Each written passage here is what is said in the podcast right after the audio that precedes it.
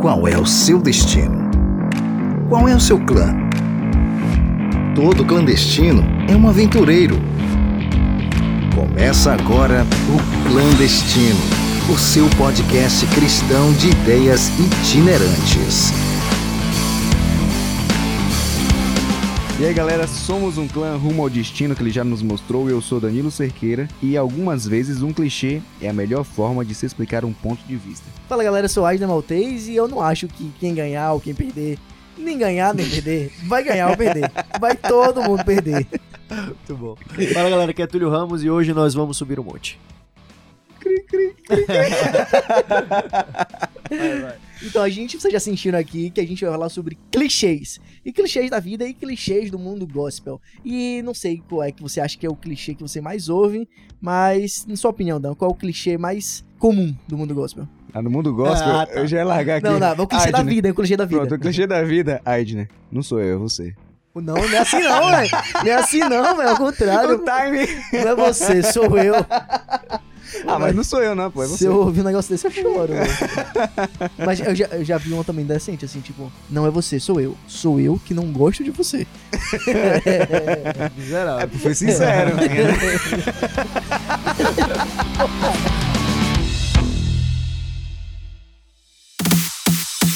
e você, Julião?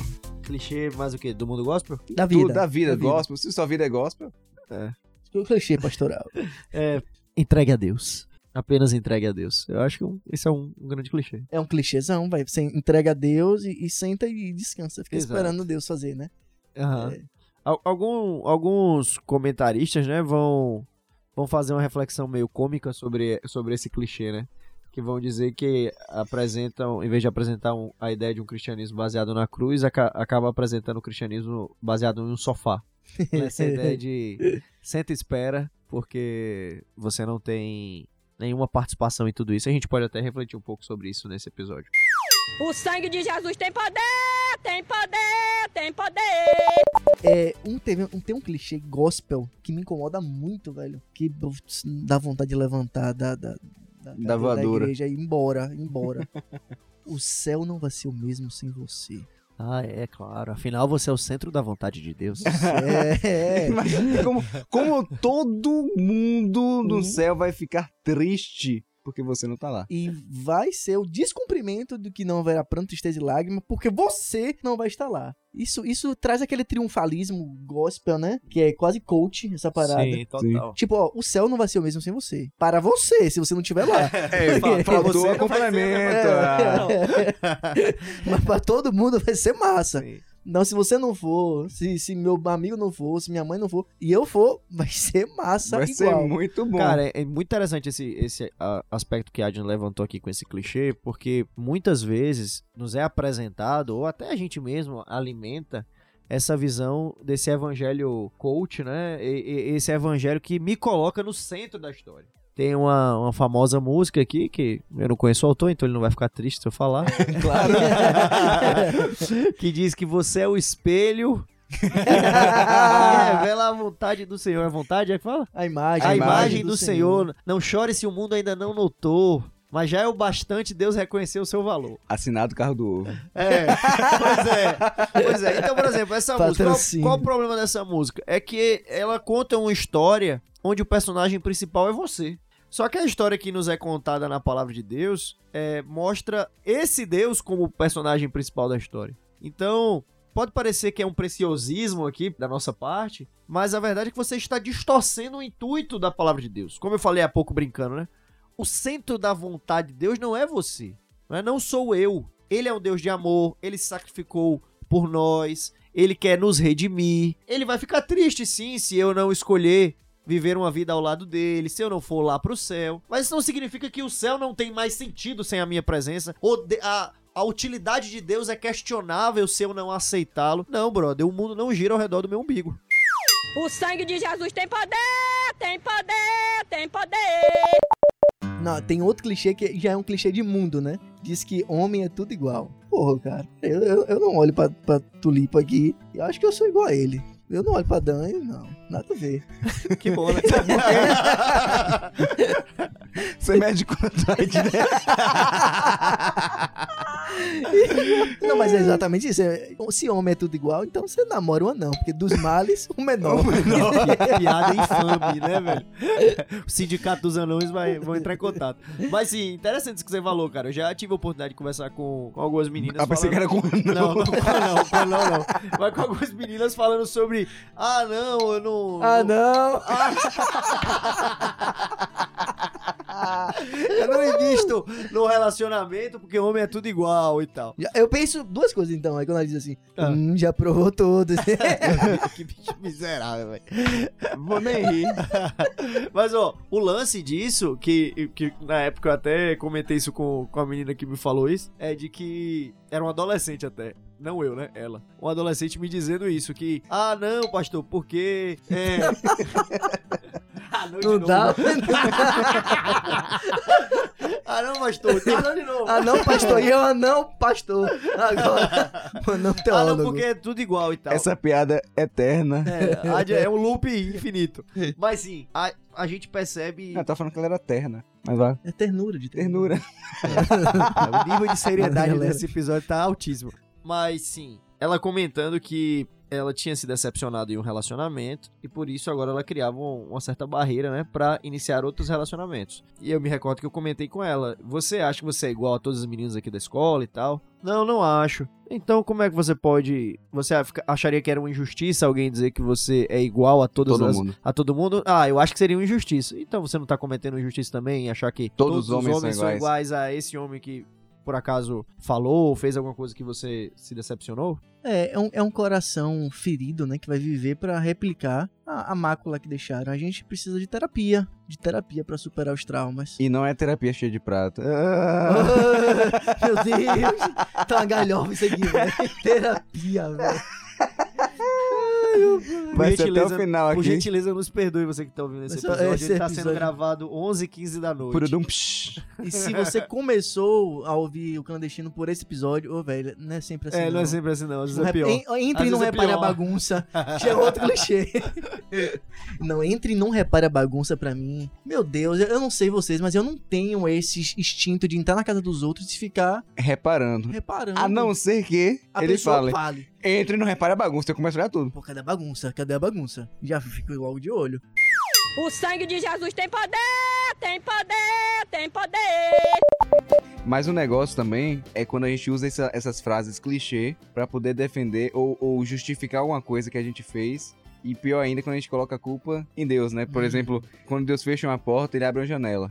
E aí? Quem garantiu, quem garantiu que, que a janela tá aberta? Às vezes ele só fecha porque não é pra gente seguir por ali, gente. Só fecha porque você tá no endereço errado. E outra. eu não sei pular janela, Deus. Se você. Velho, falando nisso, fechar uma porta de janela, tem uma música gospel. Eu vou Cante, falar cante de... pra nós. E a música, o nome da música é Prioridade, de Midian Lima. E é também da mesma lógica do triunfalismo que, que o Tulião falou nesse instante. Achei que você ia cantar. Vou cantar, pô. Cante aí, Aide. Sim, Cante eu- pra gente. Deixa eu ligar o reverb aqui, vá. vamos lá. Se lhe fechar.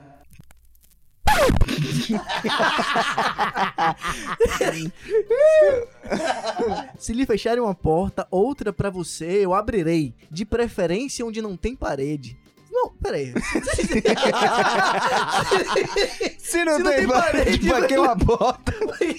eu só passo, tá vazio, vão, pô. Cara, É que uma porta pra uma outra dimensão. Você, você não Hum, entendeu. porta A. Nárnia. Cara, quando a gente fala desse, desse lance aí, né? De, ah, quando Deus fecha uma porta, abre uma janela, é uma, é uma visão que é meio, meio complicada. Porque assim, ó, de fato, Deus está presente em nosso cotidiano. É, de fato, nós vivenciamos constantemente circunstâncias que têm um cunho espiritual.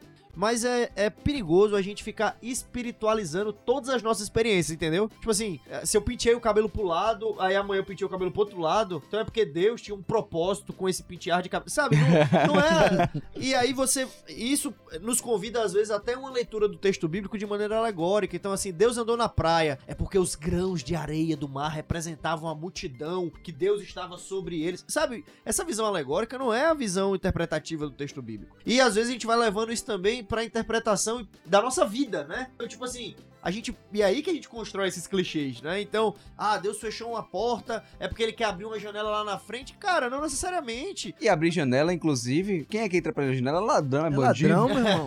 Deus, ele quer que eu entre pela porta. E outra, é, às vezes, é, se você quer trazer esse olhar é, de Deus sobre as circunstâncias da sua vida, às vezes Deus, ele preparou sim toda um- uma, uma circunstância, uma experiência pra você. Mas às vezes o, o livre-arbítrio que ele te dá fez com que você tivesse feito determinadas escolhas que você não encontrasse mais essa porta aberta. E não é necessariamente porque aquela não era a vontade de Deus. Não, aquela a vontade de Deus é que você encontrasse essa porta aberta. Mas você fez escolhas no caminho e essa porta agora tá fechada. Beleza, velho. segue. Você fechou a porta, não foi Deus que fechou. Você que Pois fechou é, a porta velho, a gente tem que e fechou com a, com a chave do lado de fora. É, quer ver outra Sim. frase clichêzona? Deus está no controle. Sabe, velho, isso é, um, isso é um equívoco você pensar sobre essa perspectiva, porque se qualquer coisa der errado na sua vida, a culpa é de Deus, afinal era ele que tava no controle. Sim.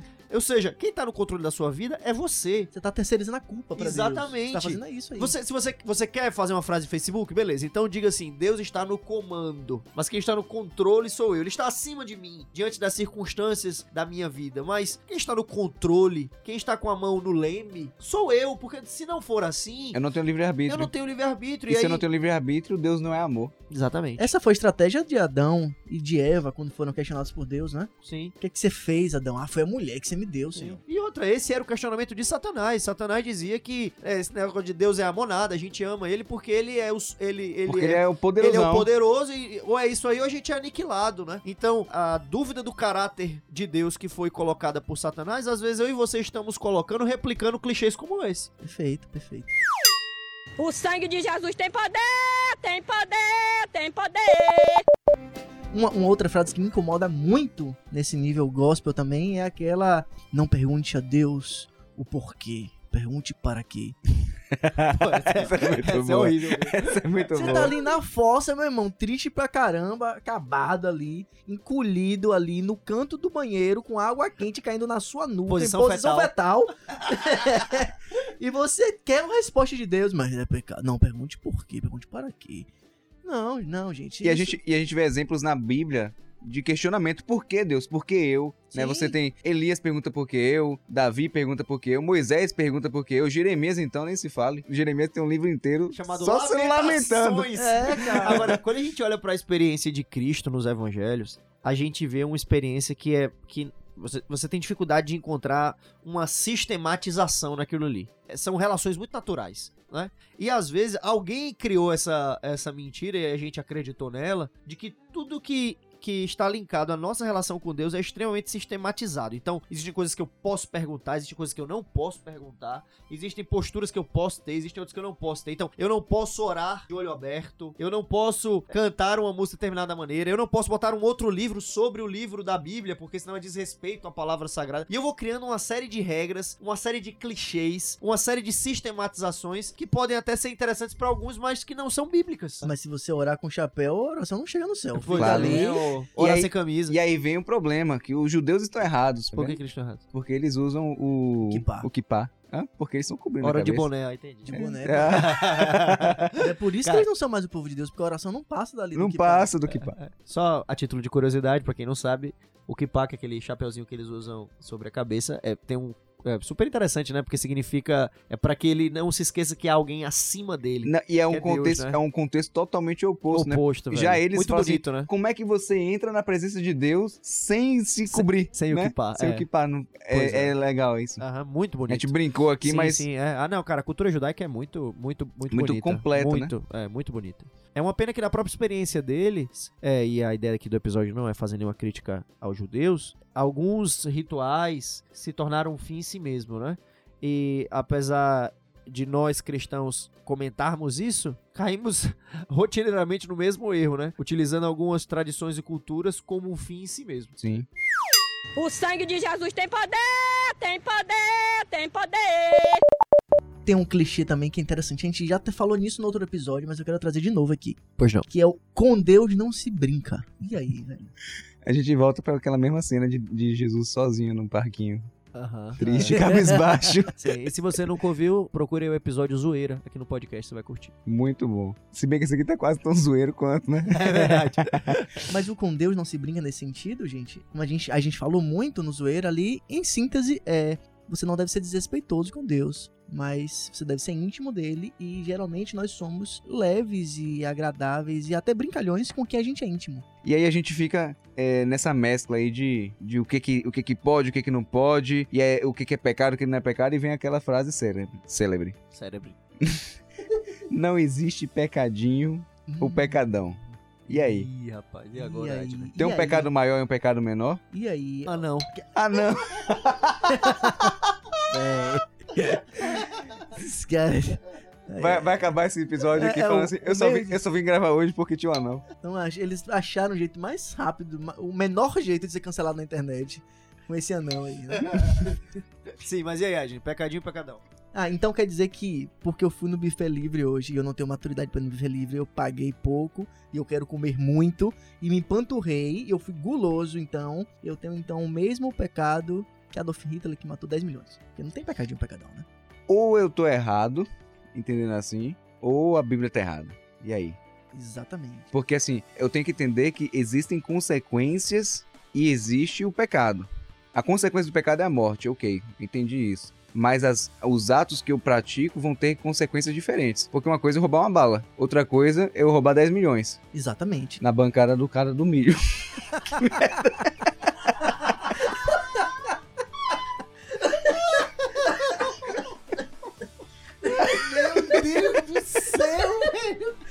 pior da história!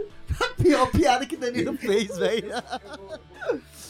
Pois é, mas assim. Não, de você rouba- Sim, mas de roubar 10 milhões do lanche da escola do, Das da escola- crianças da do rede interior, pública. da rede pública. E a gente precisa realmente colocar a mão na consciência para prestar atenção em que Deus é esse que não pondera é, circunstâncias, que não pondera gravidade realmente de atos, sabe? Se esse Deus for um Deus generalista desse jeito, indiscriminadamente otorgando culpa e, e- e punições a pecados indistintos, não é um Deus justo, não é um Deus bíblico.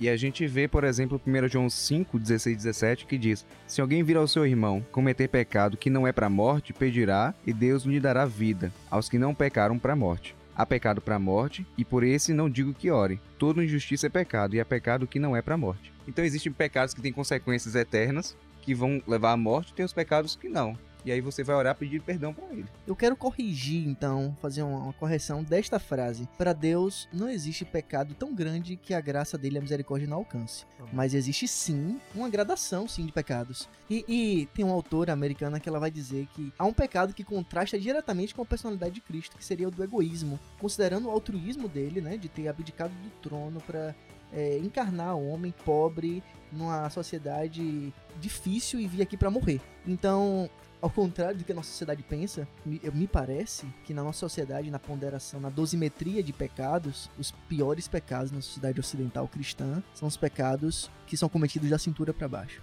os pecados sexuais. Esses sim não tem perdão. Esses, esses são os piores. É, tudo isso tem muito a ver com a construção do, de uma ideia quase que da Idade Média, de que o pecado original foi um ato sexual entre Adão e Eva, e aí você vai trazendo essa- toda essa ideia de que tudo relacionado à questão sexual é uma questão pecaminosa. E tem também a questão que o, o pecado sexual, ele, ele atinge o lugar mais sensível da gente, o ego. Né? Então, se alguém me traz com uma coisa nesse sentido, é ofensivo a um ponto de doer Moral, né? a minha moral, a minha apresentação exterior. Como é que eu vou me apresentar em público se todo mundo sabe daquilo que aconteceu? E aí vai tanto do que eu fiz pra alguém ou de que alguém fez pra mim. Vai ter esse mesmo. E sabe o que me parece então? Que a gente não tá realmente é, vivendo a vida cristã de, poxa, eu quero ficar mais próximo de Cristo. E a gente tá vivendo a vida cristã de, poxa, eu quero ser um bom pecador. Porque o bom pecador não é aquele que não peca, é é aquele que peca e não é descoberto. Aham. Aham. E a gente tá vivendo a vida assim.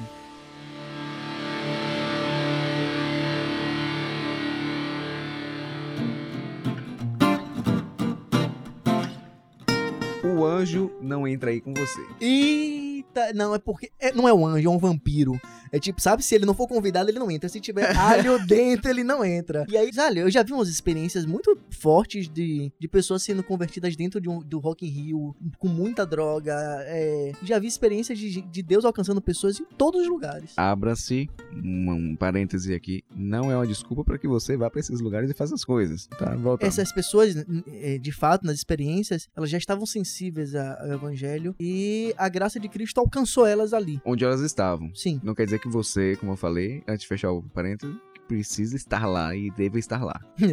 Pronto. Mas o, o ponto é que realmente o tem, tem um- uma, uma outra frase da escritora, supra citada aqui, americana, que diz que o anjo acompanha a gente. Que o anjo realmente ele acompanha a gente em todos os lugares, mas às vezes ele tá decepcionado, tá ali desaprovando aquela, aquela conduta nossa.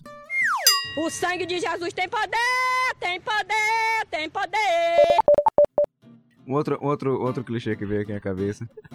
Pronto, Foi, vai, vai, vai do, do programa, vai. foi, Deus, foi Deus quem me deu. É, não, Eita. foi Deus que me deu, né? Que me deu, Quem, é, é, que me deu. me deu. Deus é deu? coisa. E geralmente tá, tá, tá colocado aonde? Atrás de um carrinho Atra- velho. atrás de um Uno. De olho gordo, foi Deus que me deu. Um no mili, um no Não me mili vejo 97. trabalho. Não me- Não me vejo trabalho. Foi Deus que me deu. E aí, aí a gente entra em vários problemas aqui que eu acho que não precisa nem citar aqui, né? Mas o principal é, eu, eu entendo que Deus nos possibilita e nos dá todas as coisas. Não se gabe das coisas que você tem. Sim. E eu já vi um massa, Dan, que é, é Foi Deus que me deu, mas a multa vem no meu nome. aí fechou! Você pode ser caminhoneiro, Ed.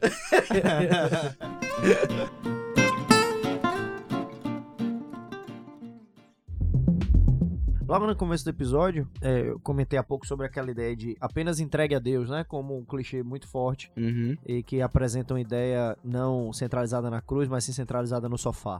Eu acho que é importante a gente refletir um pouco sobre isso, porque a própria experiência de oração, de colocar Deus a par das minhas circunstâncias, apesar dele ser onisciente, quando eu oro a ele, ele já sabe o que eu vou falar, já, né? Já que ele sabe de tudo. Mas, apesar de ter esse gesto de confiança com ele, Deus espera de nós uma ação. Não é? A oração vem acompanhada de uma ação. É, vem acompanhada de uma vida ativa, de uma experiência cristã, de uma praxis do texto bíblico na nossa realidade. Logo, esse clichê de apenas entregar a Deus, ou seja, tirar de mim qualquer tipo de responsabilidade frente às mudanças que são necessárias em mim, é antibíblico. Contudo, se eu estiver me referindo especificamente a uma questão de salvação, ele não é de todo errado. Por quê? A salvação, ela é resultado apenas da graça divina. É bem verdade que os meus frutos mostram essa transformação que Deus fez em mim. Eu não sou salvo pelas minhas obras, mas as minhas obras existem porque eu fui salvo. Então, essa lógica de entrega a Deus, ela tem que ser analisada em qual perspectiva eu tô falando essa frase para saber se é um clichê que faz sentido biblicamente ou se é um clichê que não faz sentido biblicamente. Tem uma frase que sintetiza isso aí, que diz o seguinte: Ore como se tudo dependesse 100% de Deus e trabalhe como se tudo dependesse 100% de você.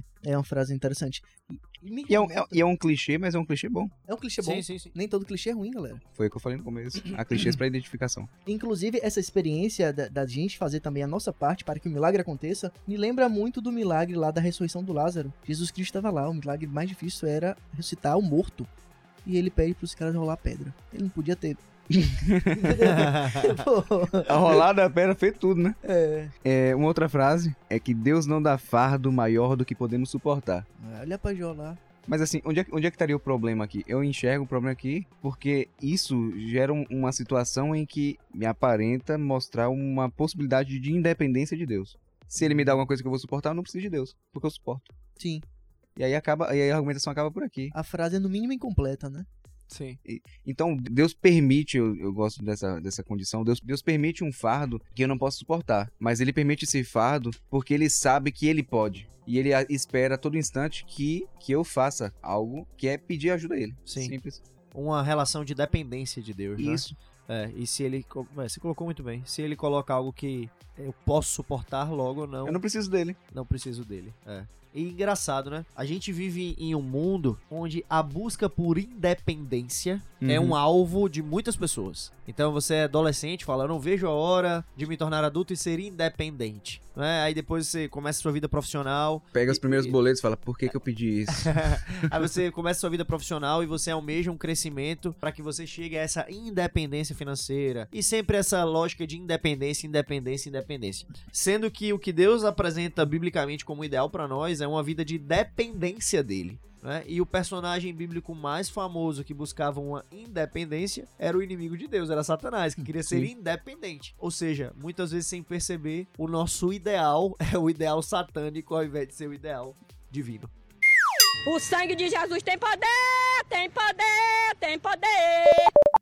E aí, qual o problema? Não há nada mais seguro do que seguir a vontade de Deus. Seguro. O que é seguro, sabe? Seguro quando?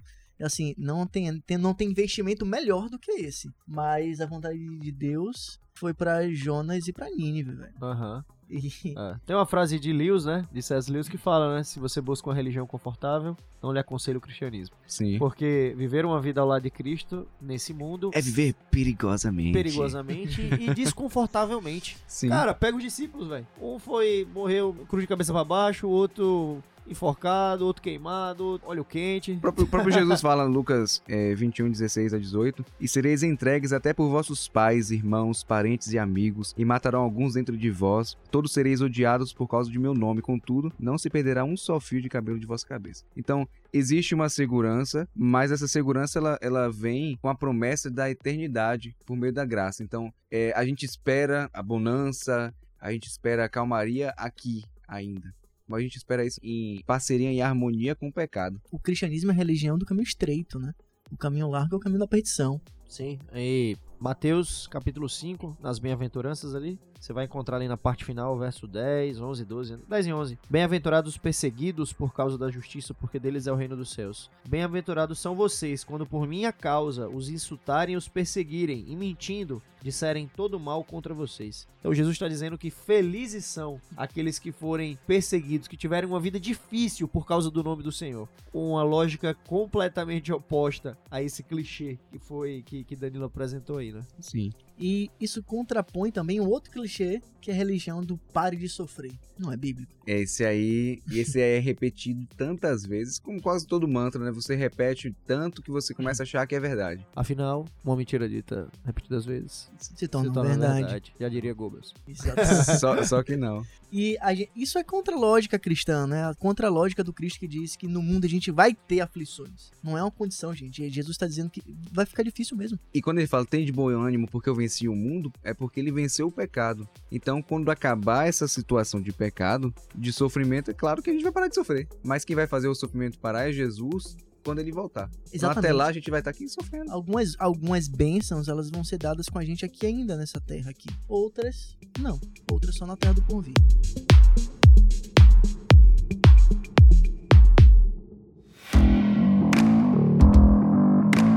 Quer um bom clichê pra você ficar refletindo ao final desse episódio? Deus é fiel. Esse é clichêzão, tá escrito no Fundo até- de em caminhão. fundo de caminhão, em cardápio de churrascaria, tudo que é lugar tem escrito Deus é fiel. E apesar de ser bem clichê, essa é uma verdade inquestionável, porque como diz Samuel, 1 Samuel, até aqui nos ajudou o Senhor, né? Então, ele esteve conosco a todo momento, é, no passado, no presente e no porvir, né, no futuro. Então, nós temos a certeza através das histórias bíblicas e através das nossas vidas, dos nossos testemunhos de que Deus é fiel. Né, de que ele continua conosco nos momentos bons ou nos momentos ruins. E de que, mesmo que a gente esteja, infelizmente, alicerçados em muitos clichês que não são tão verdadeiros assim, esse é um clichê que a gente pode acreditar, de que ele é fiel. Falou bonito. Tem um clichê aqui muito bom. Ai, ai, ai. Vou segurar aqui. Ah, Porque para ouvir o melhor podcast do mundo. Aí sim, viu? Podcastclandestino.com. Então, compartilhe com seus amigos, pelo menos três. E a gente está disponível através do nosso site, podcastclandestino.com, através de todas as formas de streaming, Spotify, Deezer, eh, Apple Podcast, Google Podcast e no YouTube também. abraço, galera. Falou! E leve essa corrente do bem para muito mais além. E.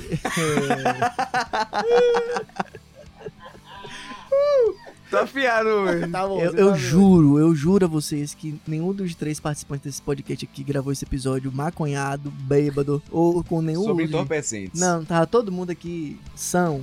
Um po- É, é o que parece.